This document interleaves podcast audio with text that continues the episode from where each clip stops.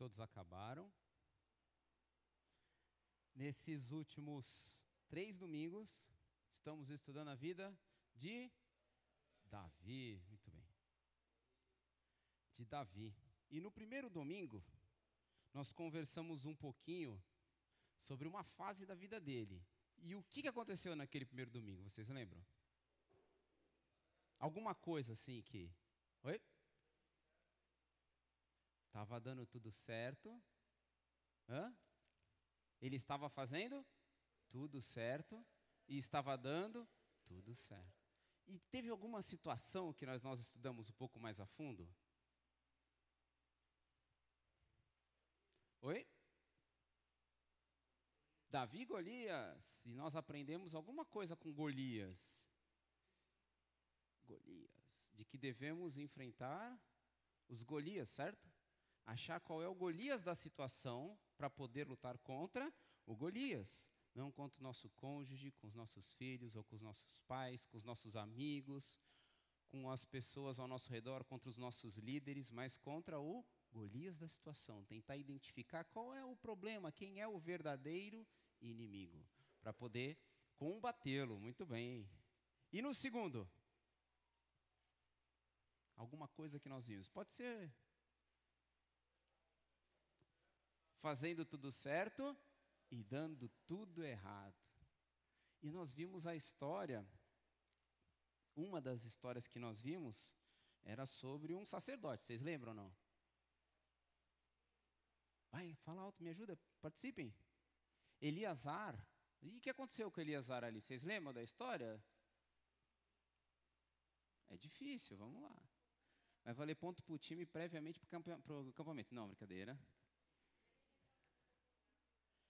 Ele reclamou e ficou zangado porque Davi foi lá falar com ele. E Davi ali teve que dar uma enrolada ali, talvez, uma manipulada, uma mentida, uma enganada para conseguir sair de lá com, com a espada, com comida, que ele estava com muita fome, fugindo porque ele estava fazendo tudo certo e estava dando tudo errado. E domingo passado? Aí estava dando tudo errado mesmo. Ele foi para onde? Numa caverna. E ele foi parar numa caverna. Mas antes de parar numa caverna, ele tentou uma solução própria ali, por ele, pelos próprios meios, e ele parou aonde antes? em Gate. E lá em Gate, oh, vocês estão, ó, vocês estão de parabéns. E em Gate, o que, que ele fez? Oi? Ele se fingiu de louco. Ele se fingiu de louco e logo em seguida ele fugiu de lá e foi parar numa caverna. Numa caverna, sozinho, sem ninguém, triste, com dor, cansado, fadigado. E ali ele escreveu alguns salmos, tanto no caminho, e nós estudamos os três salmos semana passada. E nós tiramos algumas lições. Agora eu vou arriscar, hein? Vocês lembram de alguma lição de quando estamos desanimados, cansados, tristes? Oi? Se lembrar de quem é Deus. Não ouvi.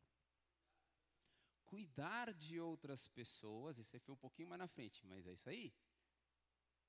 Mas ali na oração, nos Salmos de Davi, ele durante os Salmos, ele fez uma coisa em todos os Salmos. Foi?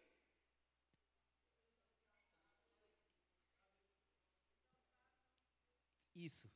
Mas em primeiro lugar, ele gritou e falou: Deus, está doendo. Deus, está difícil. Deus, eu clamo, os inimigos estão me perseguindo.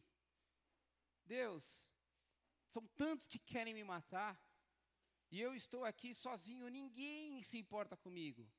E ele está clamando para Deus. E ele derramou o coração dele diante de Deus. E diante de Deus, ele contou o seu problema. Para quem? Para quem tinha poder de resolver a situação.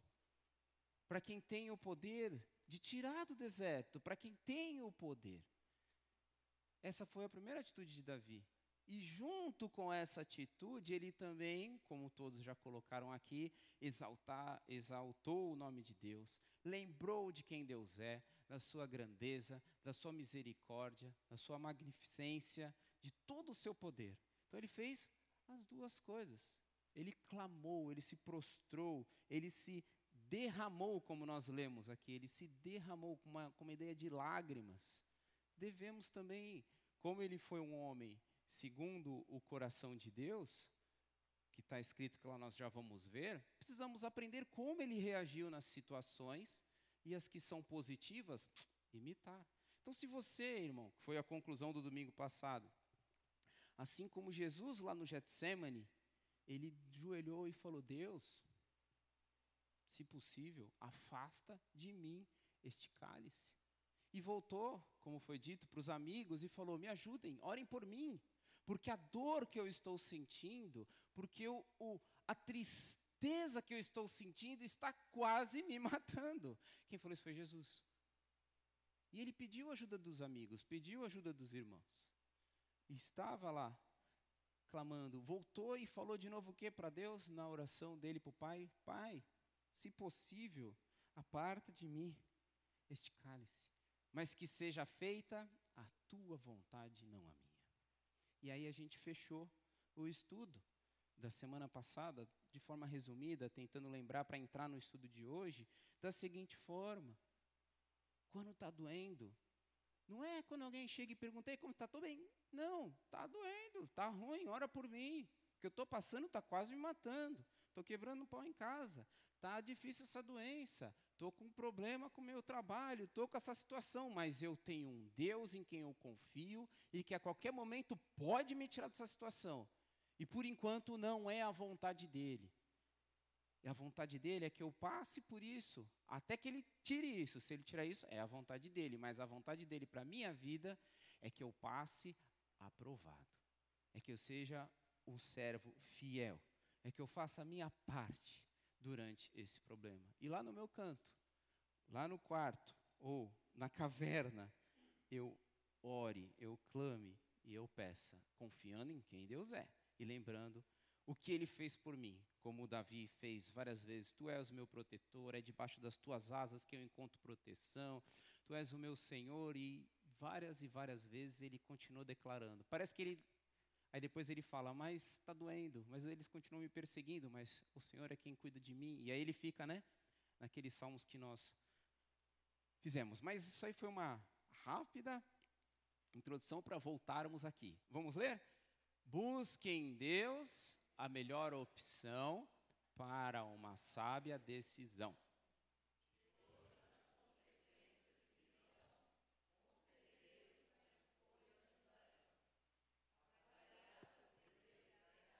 A intenção do seu coração.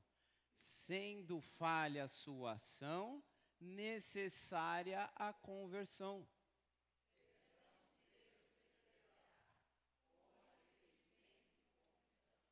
É isso aí, estamos estudando isso daí. E qual é a vontade de Deus? Nós já temos visto. O que ele exige é um, do pecador é um espírito humilhado. Ele não vai desprezar a pessoa que tem um coração arrependido e muito triste por causa do pecado. Vamos ler? Encontrei. Ah, vocês aprenderam isso aí já, é o quarto domingo. Vamos tentar de novo, vai lá.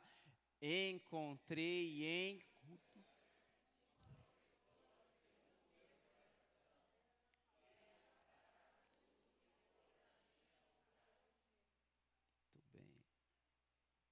E resuminho, no primeiro, o Senhor estava com ele. No segundo, buscou refúgio no Senhor e vimos que ele teve um probleminha aqui de mentira, manipulação, engano, imprudência e que se repetiu outras vezes. E por último, ele conduziu outros ao Senhor. Então, Davi, nesse ponto, está na caverna, com mais 400 homens com dificuldades, dívidas ou insatisfeitos ao redor dele ele está ministrando para esses homens junto com a sua família e estão lá na caverna escondidos, certo? E é nesse ponto que nós paramos. Então, vamos abrir a Bíblia em 1 Samuel, onde paramos? Onde paramos? 1 Samuel, 22.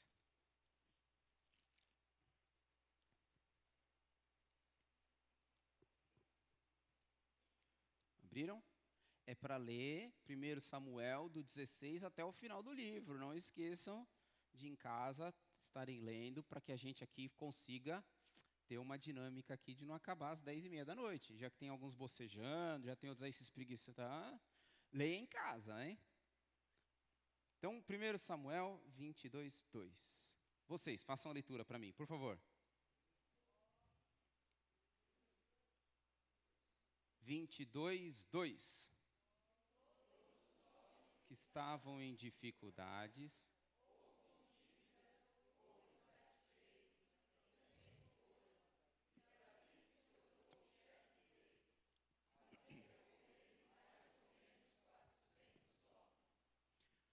Aí depois, vamos falar assim, um tempo depois, porque eles passaram um tempo ali.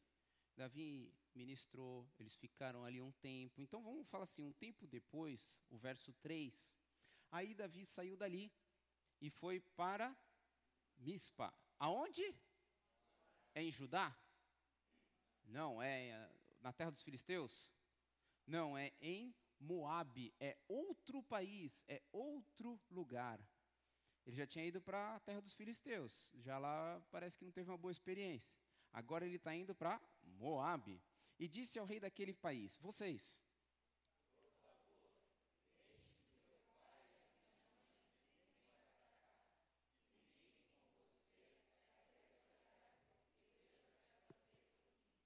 Eita!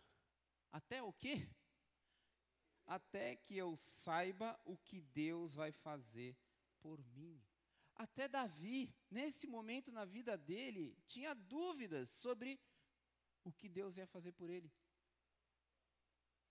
Como mais nós aqui, talvez também não passar, não, já não tenhamos passado, ainda vamos passar por dúvidas do o que será que Deus vai fazer por meio de mim? O que será que Deus vai me usar? Esse é Davi. Então, quatro, Davi deixou os pais com o rei de Moabe e eles ficaram ali enquanto Davi esteve escondido na fortaleza.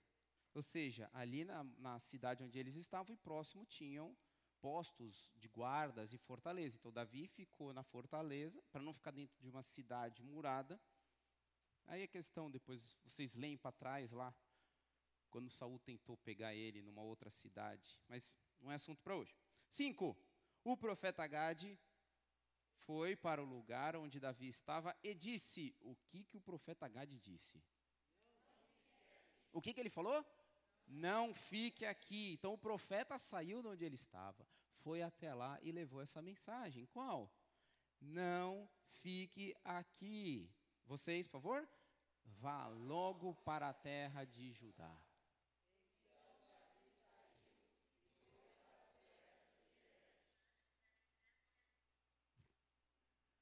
não fique aqui. Vá para a terra de Judá. Ele se aventurou na terra dos filisteus, deu ruim. Agora ele foi para Moab, um profeta falou: "Amigão, não é para ficar aí não, é para ir para Judá". E talvez Davi ficou assim: "Mas em Judá eu vou ser perseguido, mas em Judá tem Saul, mas em Judá o exército está me procurando". Mas a vontade de Deus é que eu volte para o meio do problema, é que eu volte para o meio da perseguição, é que eu volte para o meio ali da do, do caos, para continuar fugindo de ponto em ponto e de lugar em lugar. Ele ficou assim. E aí a gente vai ler essa frase bem forte juntos.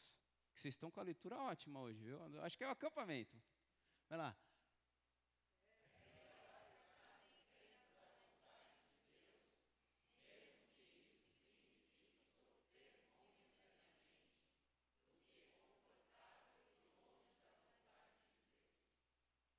Essa frase merece ser lida duas vezes. Vai lá.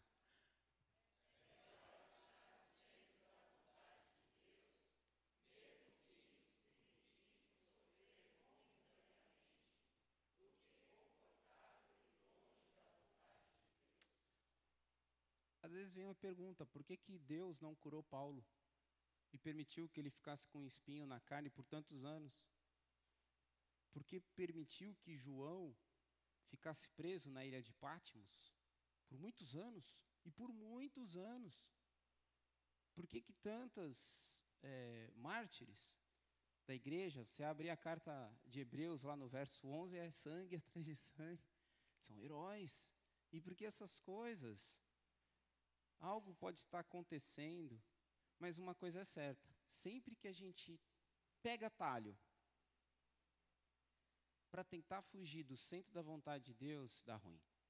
E às vezes fica pior, e fica muito pior. Às vezes a, o centro da vontade de Deus é passar por um conflito, é passar por um confronto, é passar por uma disciplina, é passar por uma restrição. Mas sendo a vontade de Deus, é muito melhor do que qualquer outra coisa que não seja a vontade de Deus. É. Você tem, você também nesse estudo deve estar um pouco confuso, principalmente agora hoje, assim como eu e como Davi pode estar pensando, qual é a vontade de Deus para mim? O que será que ele quer que eu faça agora? Será que é para ir para Keila? Se vocês leram ou vão ler em casa, será que é para a cidade de Keila? Será que é para ficar lá ou sair? Será que eu defendo? Os filisteus começaram a, invadir uma cidade. Davi perguntou: Deus, eu devo ir lá naquela cidade defender? Deus falou: Vai. Mas Saul, mas Saul está por aí. Eu vou me expor e vou entrar numa guerra. Davi foi, libertou o povo, ficou lá. Quando Saul soube, ah, agora ele vai ver. Eu peguei ele. Aí Davi perguntou: Deus, é para sair de Keila? Ele falou: Sim. Aí ele sai. Lê em casa, é muito interessante a história. Ele parece que fica indo dentro de Judá, na terra de Israel, de cá para lá, de lá para cá, ele fica lá dentro. E parece que a gente não enxerga muito é, há um ano, há dois anos ou três anos, parece que Deus só revela o, o, o próximo passo. E isso muitas vezes é difícil para nós que queremos as coisas resolvidas na hora, reveladas e mostradas e já tudo solucionado. É um trabalho difícil, que a vontade de Deus às vezes não é revelada por completo, não é feita toda de uma vez, eles são partes e precisamos dar passos de fé e confiar, e devagarinho e devagarinho. Se você lembra, ele apareceu para Davi com aproximadamente 15 anos e falou: Você vai ser rei de Israel. E depois tudo dá errado que será que está passando na cabeça de Davi? Quanto à vontade de Deus mais detalhada não vem na sua vida, faça a vontade geral. Faça a vontade geral. Leia a Bíblia. Medite. Ore. Encontre-se com seus irmãos dos seus discipulados participe de uma igreja, busque se santificar. A vontade de Deus para que nós é, nos santifiquemos. Essa é a vontade de Deus para nós, é que amemos uns aos outros, é que perdoemos, é que amemos as nossas esposas. Isso já está revelado. E talvez até seja algo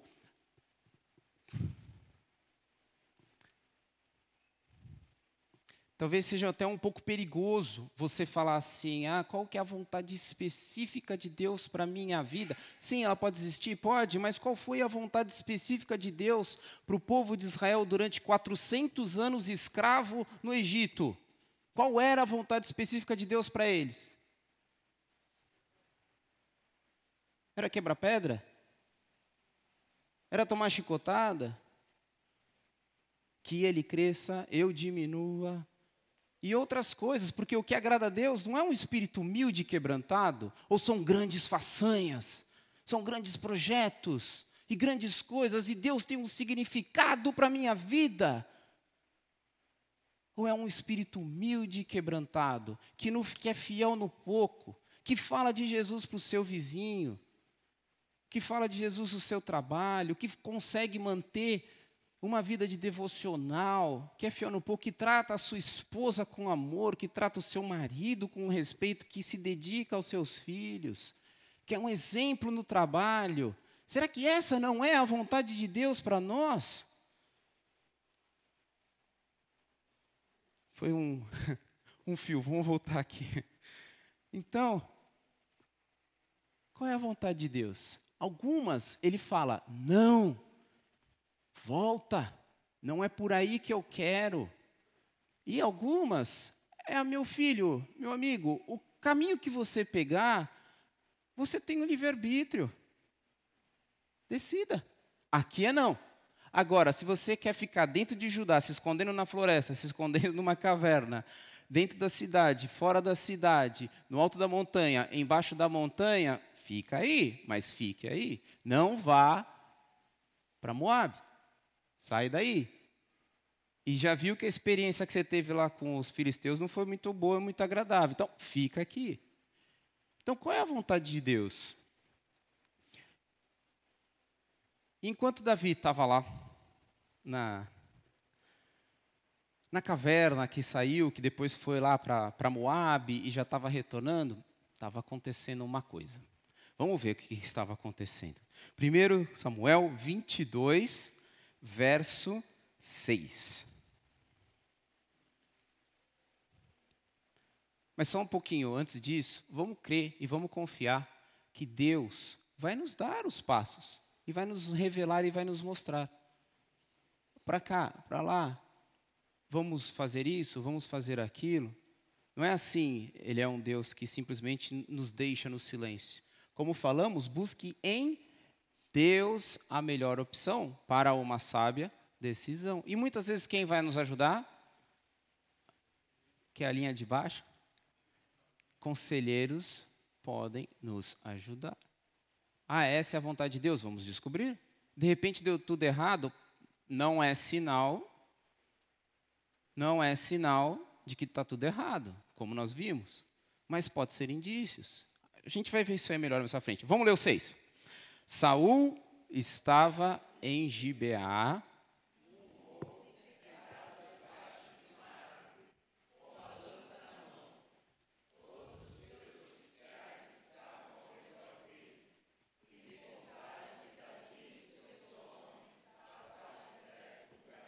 Beleza, um certo lugar. Então aqui a gente vai voltar para a história de Saul que estava lá com os amigos, e nós vamos observar uma característica na vida de Saul, que é essa daqui, ó.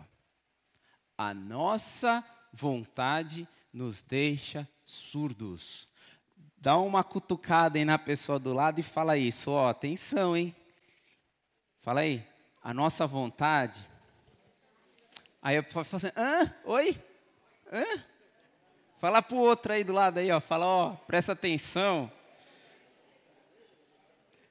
a gente passa a ouvir só o que a gente quer, só o que vai de encontro com os nossos interesses, e só aquilo que nos agrada. Aí a gente só ouve, e a gente passa a rejeitar opiniões, ou até pessoas contrárias, e até desprezar pessoas ou opiniões que são diferentes das nossas. Vamos ver o, por que, que a gente está falando isso. Vamos entender o que, que Saul falou, disse e fez. Vamos ler o 8.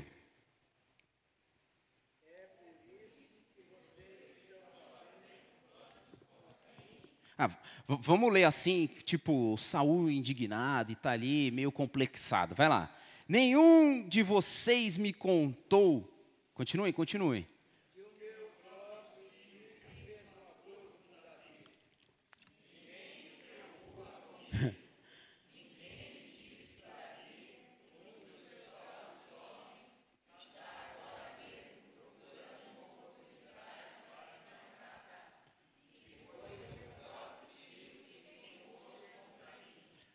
Verdade isso que ele está falando? Davi está tentando matar ele ou está fugindo dele? Ele já está meio complexado. Ele já usou superlativos. Quais são os superlativos aí? Ninguém, nunca, nada, sempre. Já traz a história do tipo, né? Já exagerando.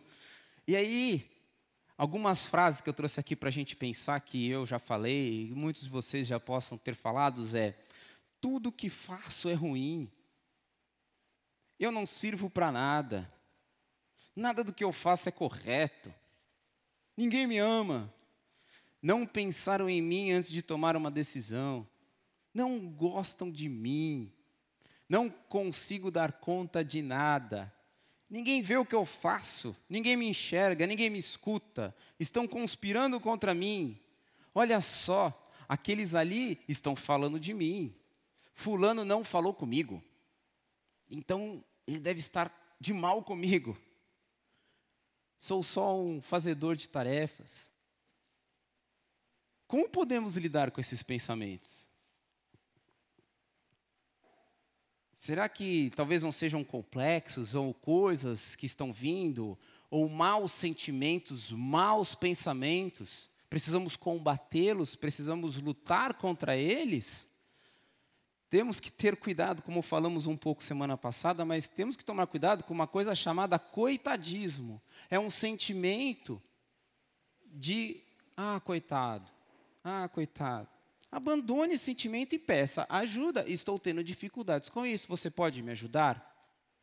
Fale isso para os seus mais próximos. E se de fato for verdade o que está acontecendo, por exemplo, ninguém te ama, pode ser verdade ninguém gosta de você, não pensaram em você, ou ninguém vê o que você faz, entre outras, os amigos vão te ajudar a discernir isso. E que se for falso, o que, que eles vão falar para você?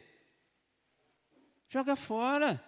Isso é coisa da tua cabeça, isso é coisa de dardos inflamados que estão querendo botar fogo e te desvirtuar para que você não lute contra o Golias, mas contra pessoas. E no meio do que Saul acabou de falar, apareceu um carinha. Um carinha chamado, sem olhar a Bíblia, sem ver. Será que alguém lembra o nome dele? Vocês já, gente, vocês já devem ter lido essa história algumas vezes. É um nominho meio difícil, mas nós citamos há dois domingos atrás. Hã? Um chute, vai lá. Valendo 10 pontos para o time no acampamento. Não, brincadeira, eu não tenho esse poder, mas, mas não está valendo. Vai lá. Doeg apareceu o tal do egg que eu falei para vocês prestarem atenção. Eu falei lá dois domingos atrás. Lembra que Davi estava lá falando com Abiatar e falou: Abiatar, tem pão aí? Quando ele olha, quem que ele vê? Do egg que estava fazendo um trabalho religioso. E aí ele virou Abiatar: tem alguma espada aí? Tem alguma arma aí que eu acho que sujou para mim? Lembra desse Doeg? Hum, verso 9 e 10. Leiam para mim, mas ó, com aquela entonação, com aquela interpretação bacana que vocês estão fazendo até agora. Vai lá. Doeg, do país de Edom,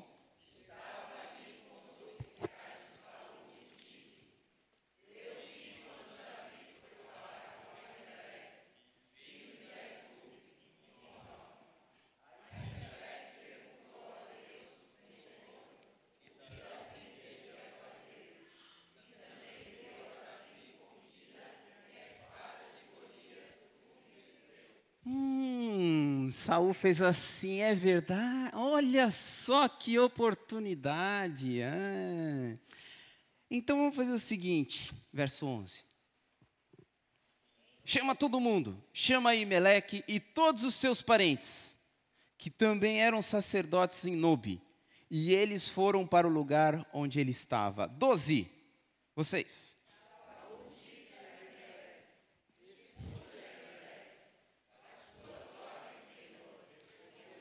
Lembra que Saul está complexado, hein? Ninguém isso, ninguém aquilo, o meu filho, o meu genro, todo titi, tá, tá, tá. Aí apareceu isso daqui. O 13.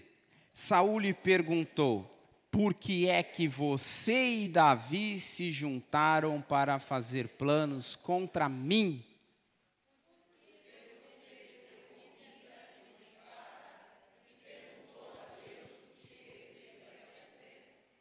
Agora Davi se virou contra mim e está esperando a hora de me atacar. É verdade? Não, vocês não responderam com convicção. Isso é verdade? Não. Aí Meleque fez o quê? Ele combateu com a verdade. E a mais pura verdade, apesar de ser o rei, ele foi e confrontou essa situação com a verdade. Aí Meleque respondeu, 14: Davi é o oficial mais fiel que o Senhor tem.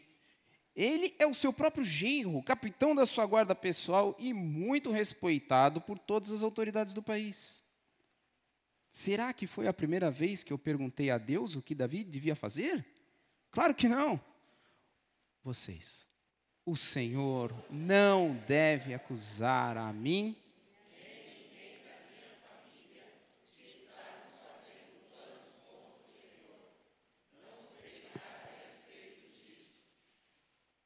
Gente, no meio de um conflito, no meio de uma dificuldade, ao se deparar muitas vezes com esse tipo de situação, coloque os pingos nos is. Ele não foi desrespeitoso, ele não xingou, ele não afrontou no, no, no, nos versos, mas ele falou a verdade. Sabe, naquele conflitinho lá em casa, afirma a verdade. Fala assim: amo você. Amor, eu te amo. Tenho vivido ao seu lado, ajudado, apoiado, amado, sido fiel. Me escuta. Presta atenção. Não quero o seu mal. Isso que você está falando, vamos pensar. Será que não tem muitos superlativos ou afirme as verdades. Não foi a minha intenção. Isso é uma verdade? Se ela foi verdade, afirme. Se não foi, me perdoa porque eu tive a intenção má. Peça perdão pela atitude. Sabe? Traga à sua memória talvez alguma situação aí que possa ter acontecido. Traz a verdade para o pro problema, para a situação. Porque acreditamos, muitas vezes, na nossa própria cabeça. Já escutei uma vez que a gente tem que, às vezes, parar de escutar a nossa cabeça e começar a falar verdades bíblicas para a nossa cabeça. Então pare de se ouvir e comece a falar para você mesmo.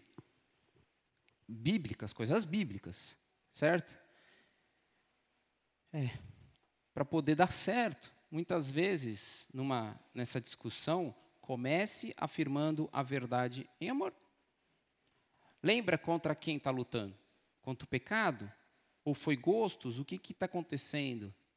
E afirma a verdade. Aimeleque respondeu: Davi é o oficial mais fiel que o Senhor tem.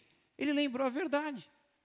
Peraí, você está dizendo aí que eu não te amo, ou que eu fiz para te prejudicar, ou que eu te machuquei profundamente? Lembre-se que eu sou a pessoa que quer o seu bem. E traz isso à tona, traz isso. Mas, gente, infelizmente, Saul não queria ouvir a verdade. Não queria. Saul não quis ouvir a verdade, porque ele estava surdo e a verdade e a vontade dele não deixou ele ouvir o que Aimeleque falou. Que continuou aí no 16? Então o rei disse: Ó, oh, que legal, foi o rei. Agora o, o narrador, falei para vocês, presta atenção no narrador, lembra? O narrador disse que ele é o rei que tem autoridade, que tem poder. Disse o quê? Aimeleque, você e os seus parentes vão morrer. Não ouviu. E tomou uma decisão.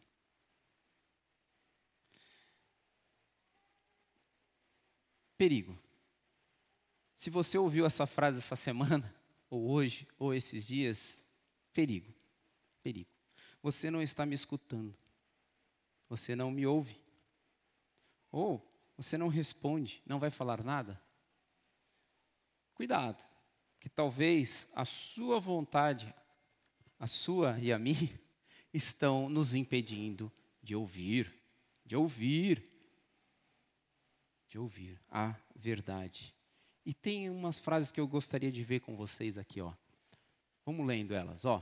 Crescemos quando aprendemos e vai vir a próxima. Tá vendo? Aí a gente lê: crescemos quando aprendemos a afirmar a verdade em amor. Crescemos quando aprendemos a. Tá bom? Então vamos lá, de novo. Crescemos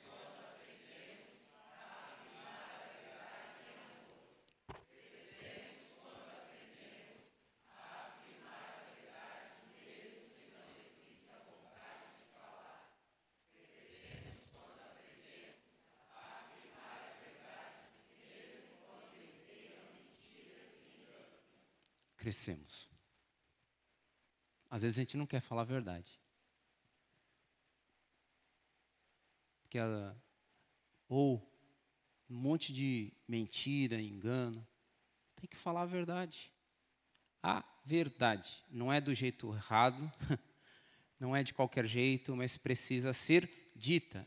Saul, uh -uh. ele é o melhor. Ele não está fazendo isso. Não é assim. Você está, você está enganado, você está complexado. E a segunda parte, crescemos quando aprendemos.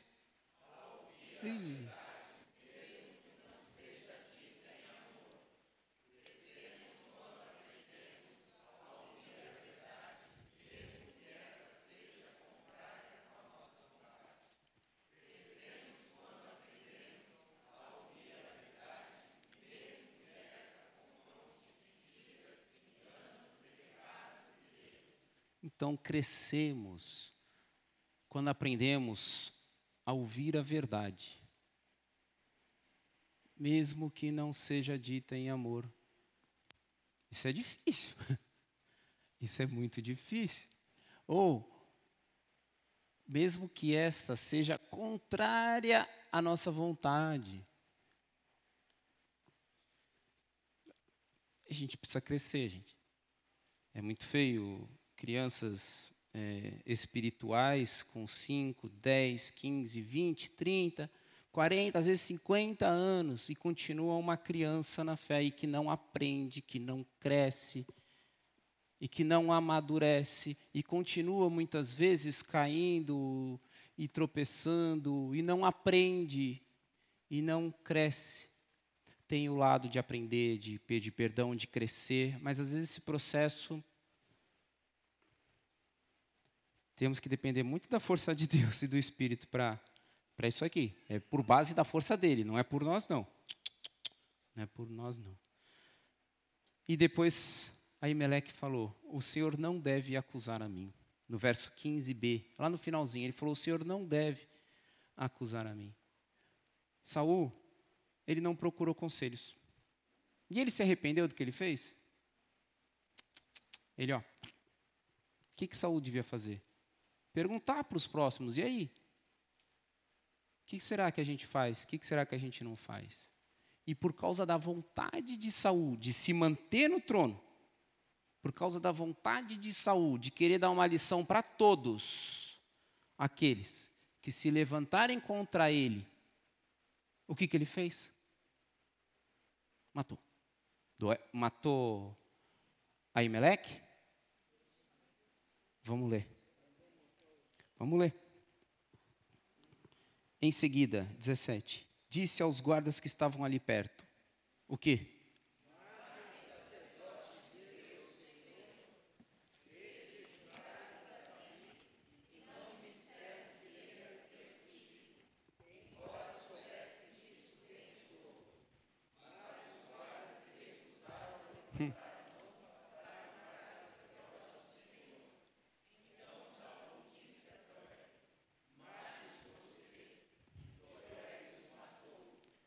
Nesse dia ele matou 85 sacerdotes de Deus. 19.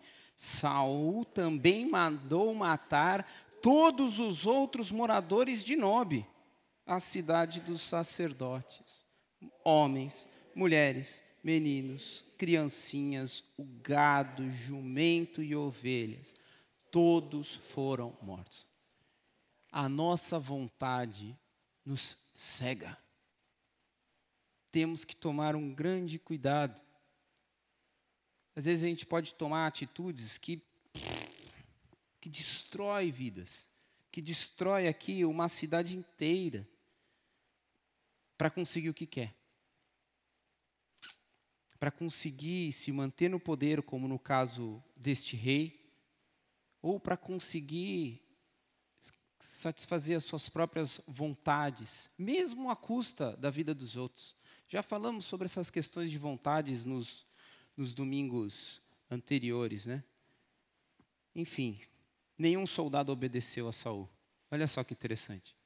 Nenhum soldado. Conselhos ajudaria Saul nessa hora? Sim. Mas antes de você atacar todas as suas pedras em Saul, vamos guardar um pouquinho delas para nós. Quando um bebê quer mamar, o que, que ele faz? Ele chora, ele chora. E nós, e eu e você, o que nós fazemos quando a nossa vontade não é feita? Quando uma criança estende a mão para pegar um brinquedo e a mãe não dá, o que, que ela faz? Bico, cara feia, reclama, se joga no chão, bate pé, e aí vai. Dá um gelo. Então, uma criança e um bebezinho, muitas vezes a nossa vontade é cega, finge que não vi. Quando você quando quer algo que permaneça do jeito que você quer que fique, como que você age? Você tenta se convencer de que aquilo que está fazendo é certo, mesmo que no fundo um alarme esteja pé, pé, pé, pé, pé, soando, e uma voz baixinho, e às vezes você não quer confirmar com ninguém porque você está suspeitando que aquilo é errado. Então você não pergunta para ninguém, porque se você perguntar alguém falar que é errado, aí isso vai contra a sua consciência, que é para outro domingo. Mas ao meu redor as pessoas estão dizendo assim, ó, oh, não vai por aí não. Isso aí não é bom. Isso não é uma boa ideia. Não faça isso. E de repente você, não, eu vou, eu vou fazer, eu quero. Ou eu seleciono os meus conselheiros que vão falar só aquilo que eu quero ouvir. E quando escuto conselhos ou até orientações de, da liderança contrária, eu continuo fazendo aquilo que eu quero, do jeito que eu quero, independente. Eu busco avaliar os prós e os contras das situações para raciocinar, submeto à Bíblia, a princípios bíblicos, a conselhos dos irmãos, ou saio fazendo aquilo que eu quero, de acordo com o que dá no meu sentimento, no meu arrepio, na minha vontade. Como falamos, né? E às vezes, o mais difícil, o que, que é? Às vezes o mais difícil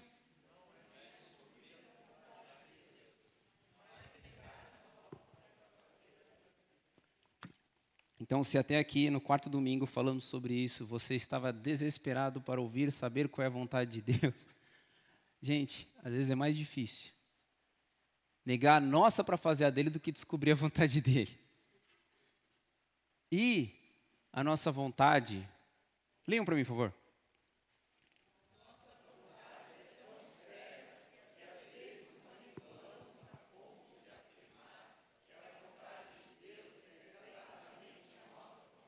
Aí ferrou. Aí ferrou. Aí, como que você conversa com a pessoa que fala isso? É muito difícil. Não, porque eu vou comprar esse carro, sei lá, ou porque eu vou fazer essa faculdade, ou porque eu vou entrar nesse emprego. Por quê? Porque Deus disse, porque essa é a vontade de Deus. Aí fica complicado. Aí, aí não é para hoje. Então, busque em Deus a melhor opção para uma sábia decisão, de olho nas consequências que virão, conselheiros na escolha a ajudarão. Por quê? Porque as consequências das nossas mentiras, erros e vontades vão ser sofridas por outros. E aí entra todas essas questões aí que eu coloquei aí, porque às vezes a nossa vontade é tão forte que podemos machucar, prejudicar os nossos cônjuges. Tanto em coisas mais simples dentro da nossa casa, como até adultério, a imoralidade e outras questões mais. Os nossos amigos, os nossos filhos, a nossa família, a nossa finança, às vezes a nossa vontade de comprar, comprar ou ter, ou se manter em algum tipo de padrão de vida, a nossa vontade é tão forte para aquilo que não medimos as consequências e somos cegos, e somos surdos e não queremos ouvir.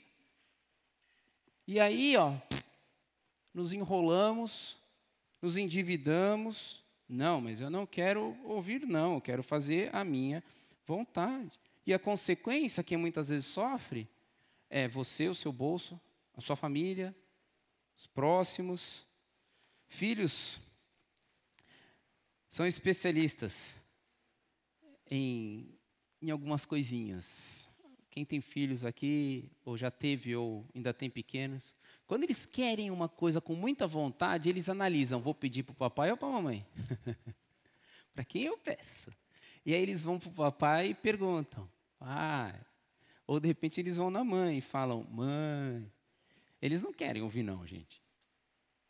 Eles não querem ouvir, não. E se você também fosse pedir algo para o seu chefe, de repente, você poderia dar uma distorcidinha aqui, uma manipuladinha ali, ocultar uns assuntos, para de repente que seja feita a sua vontade, para que aquilo que você quer seja feita. Mas enfim, aí Meleque, 85 sacerdotes, mulheres, crianças, animais, todos sofreram as consequências da vontade de um homem, ou de dois homens. Por que dois homens? Por quê? Davi. Davi tem culpa no cartório aqui também, gente. Lá atrás a gente falou, ele foi um pouco inconsequente e não pensou direito no que fez ou como fez e do jeito que fez. Ele poderia ter envolvido a Emelec na resistência, se escondido como fez com Jonatas. Se escondeu no campo, foi para cá, foi para lá, ele era estrategista joga flecha, não joga, faz, ninguém pode me ver. Ele foi lá de peito aberto, cara aberta. Quando ele percebeu, ele fez assim: hum, Doeg me viu. Ah, caramba, e agora? O que, que eu faço? Enfim, está lá. Não gostei, não quero ouvir, não. Vocês, por favor, vamos lá. Estamos caminhando, vamos lá.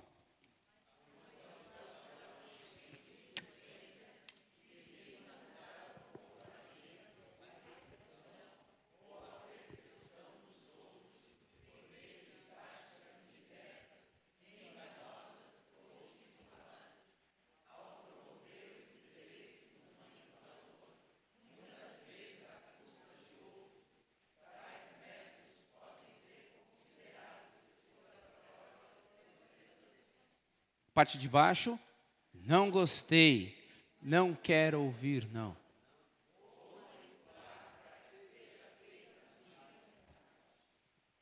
Filhos pequenos fazem isso toda hora.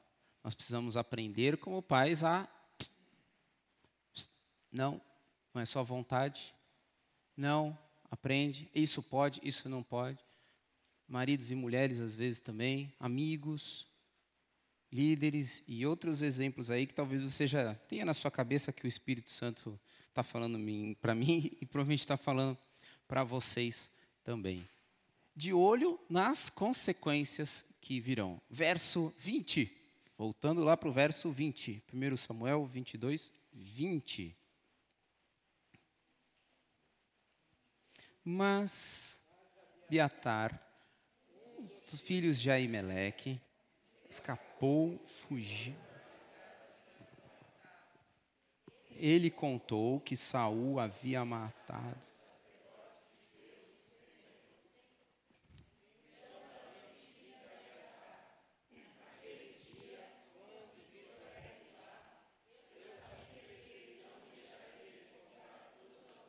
Pausa, respira.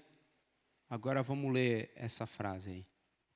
Assim eu sou culpado da morte de todos os seus parentes. Fique comigo e não tenha medo. Saul quer matar a nós dois, mas comigo você estará livre de pecar. Pá! Esse é Davi. Esse é Davi, um homem segundo o coração de Deus. Aqui, ó, Assim, eu sou culpado. E ele ainda colocou os detalhes, eu vi Doeg, e eu sabia que não deixarei de contar para Saul. Assim, eu sou o culpado. Mentiu naquele momento, manipulou e pá, se arrependeu. Sendo falha a sua ação necessária à conversão, ele se arrependeu e falou da sua boca: Eu sou culpado e assumiu a responsabilidade e falou: Abiatar, fica comigo agora, irmão. Eu vou cuidar de você. Eu vou te proteger. Fica aqui. Porque Abiatar veio chorando sozinho. Provavelmente lá atrás ele tinha a imagem de todo mundo sendo passado a espada e ele conseguiu fugir. A cidade pegando fogo, sua casa, seus parentes, todo mundo tinha morrido, só sobrou ele. E aí entra essa característica que eu quero colocar aqui de Davi para mim aprender, para mim, para eu aprender, para nós aprendermos é o que? Aprendermos a assumir os nossos erros. O que tiver desse lado aqui da lista, a gente assume e fala: erramos, falhamos, pecamos. Perdoa? Me perdoa? Vamos tentar de novo? Vamos assumir as consequências. Vamos assumir o, o, o que aconteceu, a consequência né, do que ocasionou a minha falha, o meu erro. Mas você me perdoa? Vamos seguir em frente? Mas é muito difícil isso, gente, porque muitas vezes o que nos impede de pedir perdão e falar, a culpa foi minha, é o orgulho. O cidadão aqui está quase morrendo, porque se ele soltar esse cabinho, e tem alguém tentando ajudar ele aqui. Mas o orgulho é tão pesado, que se agarra a nós, se agarra a mim, se agarra a vocês, que a gente não fala, poxa vida, pequei. Poxa vida, a culpa foi minha. Lembra daquela frase inicial que Deus ama, que Deus não rejeitará um coração humilde e arrependido. Um coração humilde e contrito. Não é um coração que faz tudo sempre certo, mas é um coração de que, quando faz algo de errado, quando percebe que fez besteira, fala: a culpa foi minha. Olha, eu vi lá, e assim eu sou culpado. Não sou todo culpado. A culpa toda não é minha, porque Saul teve sua responsabilidade, Doeg teve sua responsabilidade. Enfim, é o orgulho. Você já foi imprudente em algo? Já manipulou alguma situação? Já mentiu? Já enganou? Já frustrou alguém com a sua atitude pecaminosa? Fez a sua vontade? Isso machucou, feriu, e destruiu alguém que pode ter ou não ter causado até a morte dela. Pensa. Talvez você tenha que voltar para essa pessoa e falar: perdão, me desculpa, a culpa foi minha e precisamos aprender isso. A falar com a boca, a culpa foi minha. Volte para sua esposa, que você ontem, ou que você hoje, ou que você essa semana, e fala: amor, a culpa foi minha. Nisso, nisso, nisso, nisso, me perdoa.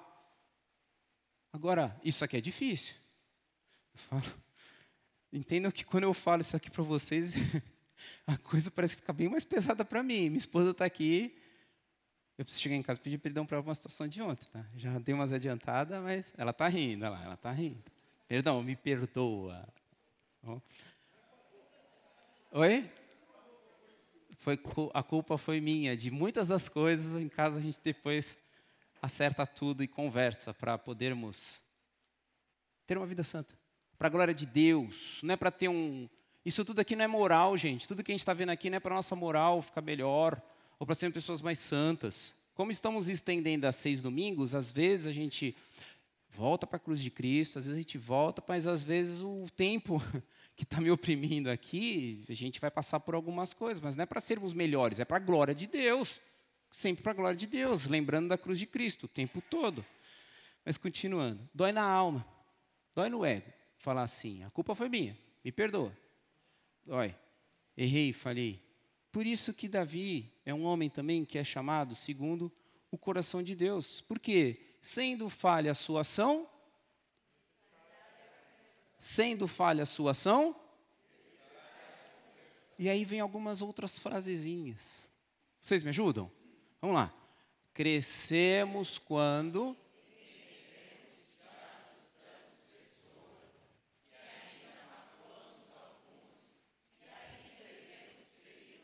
Parou. Eu já magoei muitos de vocês aqui. Eu já feri muitos de vocês aqui. Já tive que pedir perdão para muitos de vocês aqui. Eu daqui da frente consigo olhar. Eu já consigo ver aqui um monte de meleca que eu já fiz aqui com muitos de vocês. Já pedi perdão também para muitos. Mas assim, precisamos entender que isso é do ser humano. Vamos frustrar pessoas, tanto por falsas expectativas ou falsas é, esperanças dela, como também por realidade, por vivência, por sermos falhos, por sermos humanos e que vamos errar e vamos falhar. Aqui, por favor, crescemos quando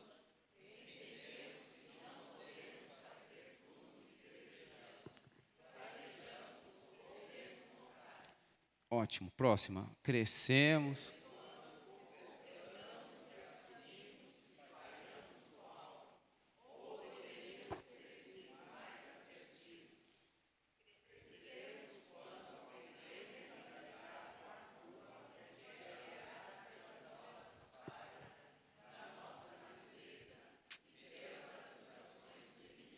Parou aí. Crescemos quando aprendemos a lidar com a culpa que é gerada pelas nossas falhas da nossa natureza e pelas acontecimentos. A culpa, ela é um negócio muito complicado, porque o Espírito Santo nos convence do erro. Ele mostra você é culpado. E Satanás também, você é culpado tem uma grande diferença entre as duas. Assim como no filme do Rei Leão, Scar, ele pega nas patas do acho que é Simba, sei, do Simba, do filhinho, do Mufasa, não, ele pega nas, nas, patas do Simba, é do Simba mesmo. Vamos, vocês vão entender. Ele vira, tá bom, é do Mufasa. Vocês vão entender. Ele vira para o Simba e fala assim: fuja para bem longe e não apareça mais aqui. Porque o que você fez foi muito errado. Foi você é culpado, você matou seu pai. Fuja. E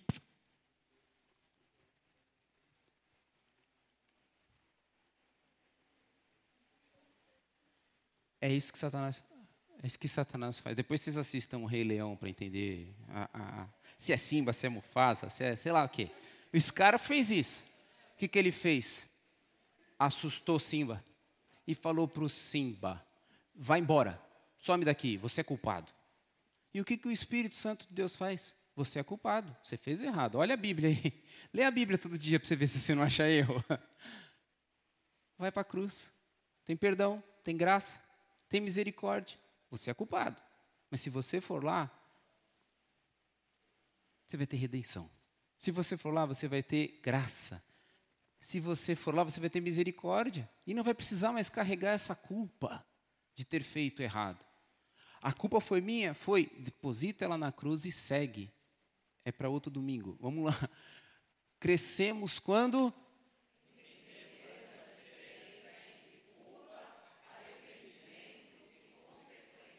Enfim, verso 23.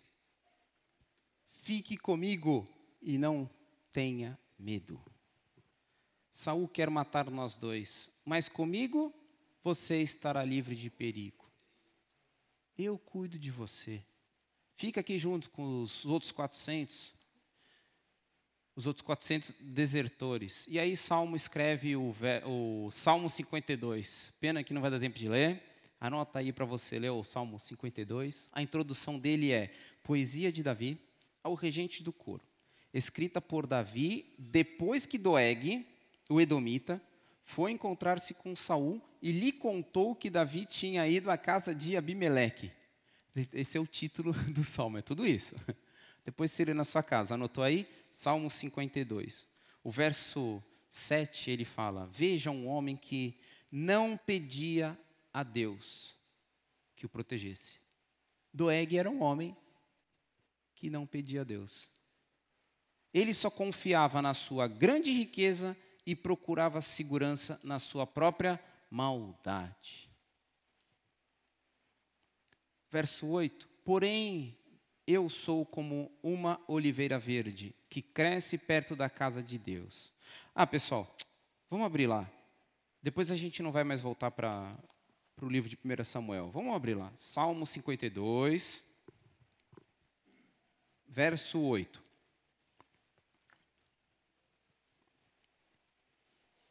Aguenta mais um pouco, estamos chegando no final.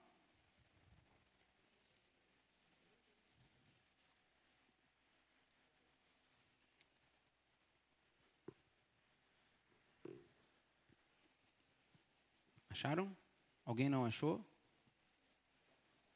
Vamos lá. Verso 8.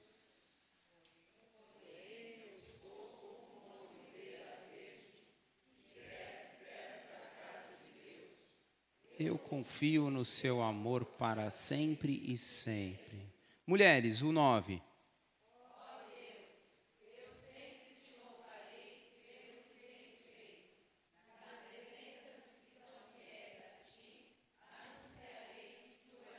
Agora os homens, o 8.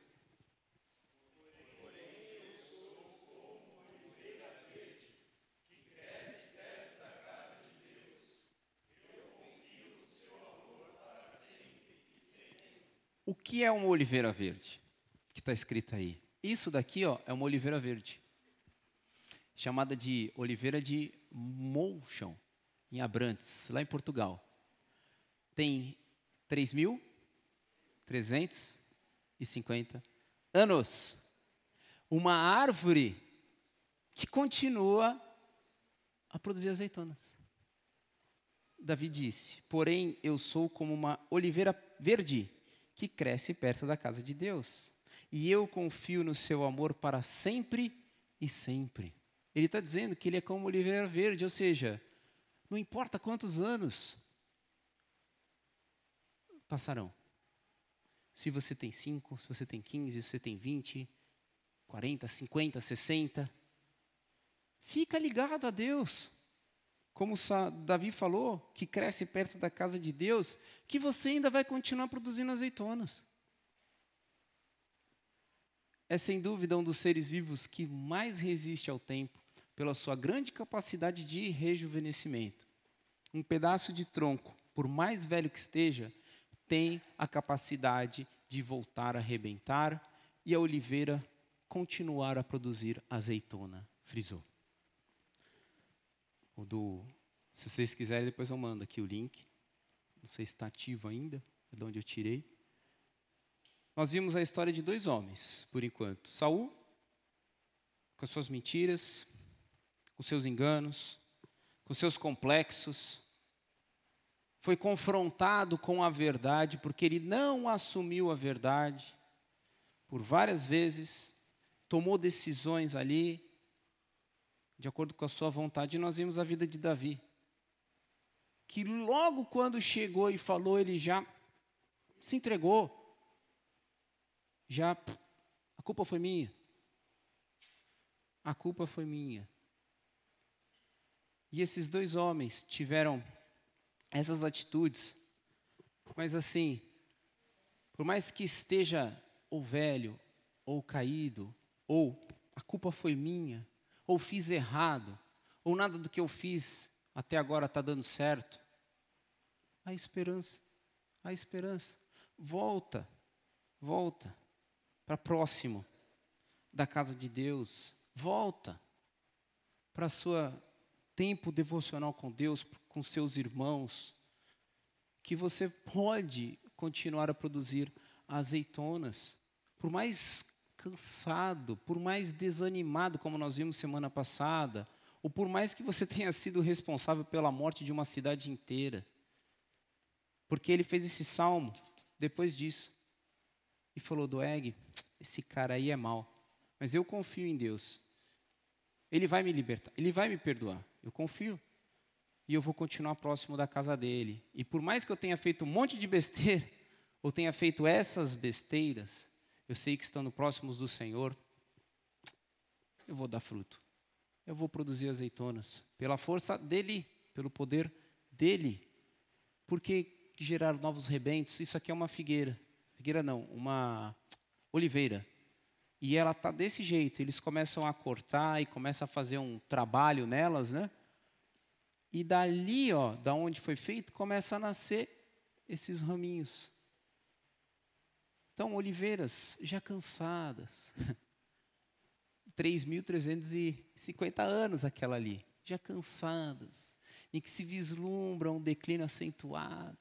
Deve-se cortar o tronco principal junto ao solo, para que a pouca vitalidade que lhe resta não se disperse e possa gerar novos rebentos. Rebentos é que começa a nascer, começa galhos, e começam a sair. Então, assuma seus erros. Por mais que você já tenha falhado, já tenha errado, já está tudo errado, você já está meio que quase que seco. Ali, assume, assume. Foi dito alguns domingos atrás: seja homem ou seja mulher.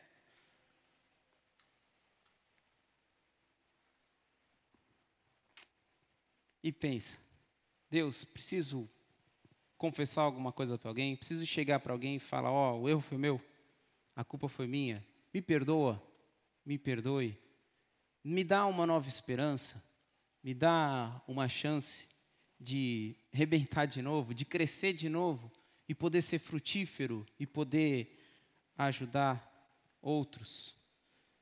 E a vontade de Deus hoje é, eu creio que é essa de nós aprendermos a assumir o que fazemos de errado, corrigir as nossas falhas, assumir os nossos erros.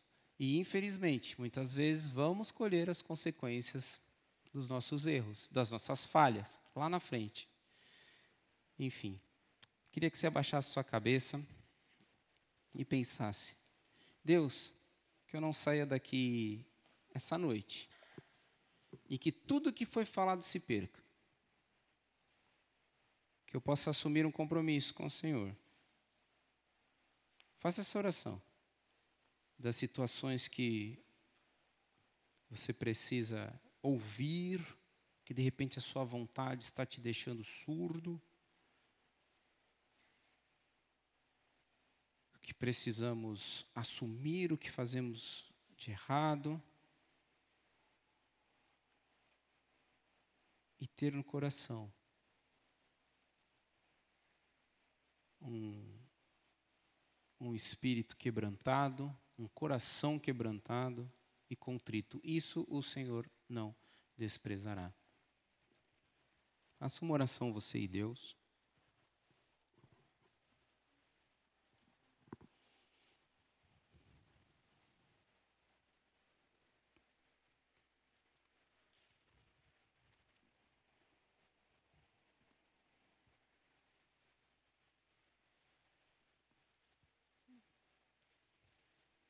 Alguém que possa levantar e fazer uma oração em voz alta por todos, por todos nós?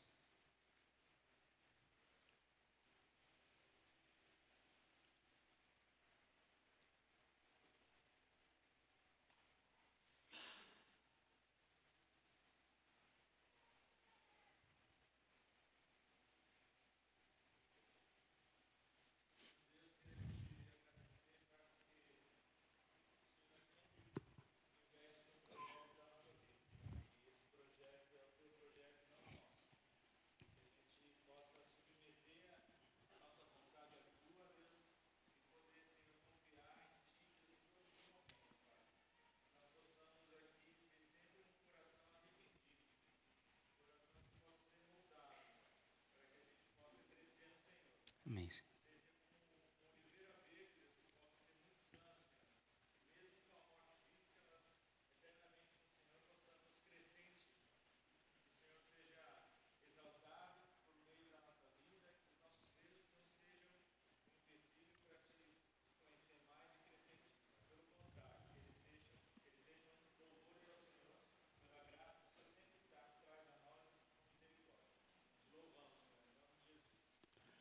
Amém. Só um. A Thaís falou: Ah, a Susan está ali. A Susan está ali. Ó, já está trabalhando já, recém-operada. É, como a gente orou para Deus cuidar da cirurgia, podemos orar agora agradecendo. Chega aí, Susan, lambendo os dedos aí. Alguém quer orar por ela, agradecendo, deu tudo certo. Ela está falando ainda feliz, é, felizmente. Alguém? Me?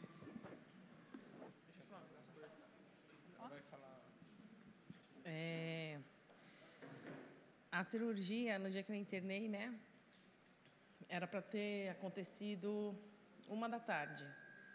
E não podia ficar acompanhante nem nada. Aí tudo bem, o Lauro foi para casa. Quando me acordaram às 5 da manhã, falando, Susan, ó, tua cirurgia foi antecipada, tu vai ter que tomar banho agora, porque para tu já ir para o centro cirúrgico seis horas. Aí eu falei, mas agora minha família não sabe, ninguém sabe que eu vou operar agora. Eu pensei, tipo, não vai ter ninguém orando por mim enquanto eu estiver na sala de cirurgia, né? Aí eu, tá bom. Aí na hora o Espírito Santo falou, é no meu tempo. A cirurgia também é na minha hora. Aí eu pensei, tá, Deus, ah, se, se é para ir agora, eu vou, né? Fui, tomei banho, aí tentando falar com o Lauro, o celular não tocava ou do meu pai, da minha mãe, todo mundo, falei, meu Deus, está todo mundo dormindo, 5 da manhã, o Lauro saiu da, do, de São Paulo, né, era 10 horas, e, mas eu falei, eu é, é, o Senhor que está aqui comigo e que o Senhor vai conduzir tudo. Fui, tomei meu banho, fui, to, aí peguei e falei, agora vou pedir para alguém orar por mim. E me lembrei da Débora, falei, o fuso horário favoreceu, eu liguei para a Débora, lá já era na hora do almoço, e a Débora, a gente orou por vídeo chamada, a Débora da família Aziz, né, que também já tem caminhado comigo, estando junto com a gente. E a gente orou, e aí eu mandei um áudio para o Lauro, foi quando eu gravei uns stories, falando que estava indo para o centro cirúrgico e tal. É, antes da cirurgia, semana, mês antes, eu tinha sonhado que antes da, do antes da cirurgia, eu pedia para orar. E eu falei, nossa Deus, boa ideia, eu vou pedir, vou fazer isso. E no dia eu falei, colocaram os remédios, eu falei, eu poderia estar fazendo uma oração antes de vocês me sedarem? E aí eles falaram, claro, Susan, você pode, é, pode orar. E aí eu orei, agradeci a Deus por estar ali, agradeci a Deus pela vida daquelas pessoas, que o Senhor se fizesse presente, que o Senhor operasse a cura é, na minha vida através da mão daquelas pessoas né, e que o Senhor abençoasse a vida dela. Só que na hora que eu pedi para orar, a, a, moça anestesista, ela falou assim, a doutora, só que vai orando com uma fumaça que vai te deixando bem sonolenta. Eu pensei, ela já está querendo que eu não ore, né? Aí ela vai orando, mas coloca fumaça. Eu pensei, ela sabe que eu vou orar bastante tempo, né? Aí eu fiquei, aí eu orei, e aí eu lembro que a fumaça realmente foi fazendo, naquela, inalando aquela medicação, foi fazendo eu ficar bem sonolenta. E, e eu dormi na anestesia, orando. Então, quando eu acordei, eu já estava operada. E quando eu coloquei a mão no pescoço e, é, e vi que eu já estava operado, o médico Susan, Susan, aí eu pus a mão, eu falei, ué, eu estava orando, né? Estou operada. Aí eu comecei a chorar e aí eu, grata a Deus, porque é, não era um nódulo maligno, eram três nódulos malignos que a gente não sabia. A gente tinha consciência de que era um nódulo maligno, um benigno, né? Mas na verdade já foi o material todo para biópsia e de janeiro para cá eu já tinha desenvolvido um terceiro nódulo maligno também. Então assim, é, Deus ele providenciou tudo na hora certa, né? Para retirar esse nódulo na hora certa e de que realmente, gente, não existe é, é, pavor quando a gente tem a certeza de que todas as coisas estão no centro da vontade de Deus. Mesmo que a gente tenha que correr para lá, correr para cá, e não existe. E aí eu comecei a chorar porque eu falei para o doutor, muito obrigado. E na hora que eu agradeci, eu escutei a minha voz. Eu falei, já avisaram minha família? Aí eu escutei a minha. Aí eu me dei conta que eu estava falando. Aí eu comecei a chorar. Aí o médico, calma, Susan, tá, tá, tá sentindo alguma coisa? Aconteceu alguma coisa?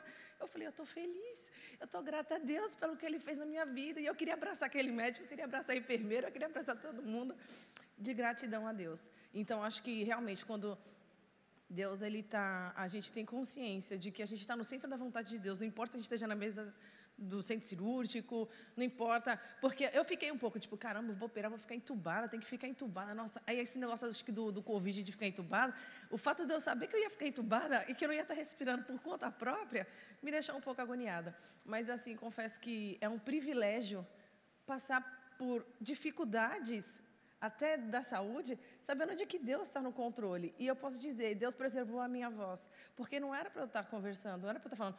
Eu realmente fico cansada falando, a voz dói, eu já estou tipo orando, Deus, me ajuda a ficar boa, para o acampamento eu poder gritar carcará, carcará. E, então, assim, gente, obrigada pelas orações. Quando a gente, quando a gente quando a gente cantou aqui, eu te agradeço, meu Senhor, por todas as bênçãos, né, por pessoas, amigos, irmãos eu tinha ciência e consciência o tempo todo de que eu não estava sozinha, que tinha pessoas orando por mim, que eu tenho amigos que intercedem por mim, e isso o tempo trouxe Isso o tempo todo trouxe paz, segurança de que, ei, eu não estou sozinha. E não importa onde eu estiver, o Senhor vai estar comigo. Então, obrigada pelas orações de vocês, obrigada por vocês se importarem comigo, é, obrigada porque eu sei que é, a minha recuperação, a minha cicatriz, gente, que linda. Olha só, a cicatrização, está perfeita. A médica, quando viu, falou: Susan, tá linda. Eu falei: tá linda, não tá linda? Tá, tá, linda. Então, gente, isso é mais uma marca da prova do cuidado e do amor e da fidelidade de Deus na minha vida. Né? Então, assim, eu voltei, voltei sem câncer, e se Deus quiser, nunca mais o Senhor tirou esse mal pela raiz. Louvado seja o nome do Senhor pela vida da gente viver em igreja, tá bom? E eu só queria agradecer também a minha mãe, o Lauro, porque, gente, é, família, a gente tem que amar, cuidar e é sem palavras mesmo. Meu pai, poder levar os meninos na escola, fazer as coisas por mim. Então é muito gostoso a gente viver tudo isso, porque a gente sabe que a gente não merece, mas é Deus quem dá. Amigos, famílias e muitos irmãos. Então é motivo de louvor mesmo e agradecer a Deus, tá bom? Amém. Agora pode agradecer.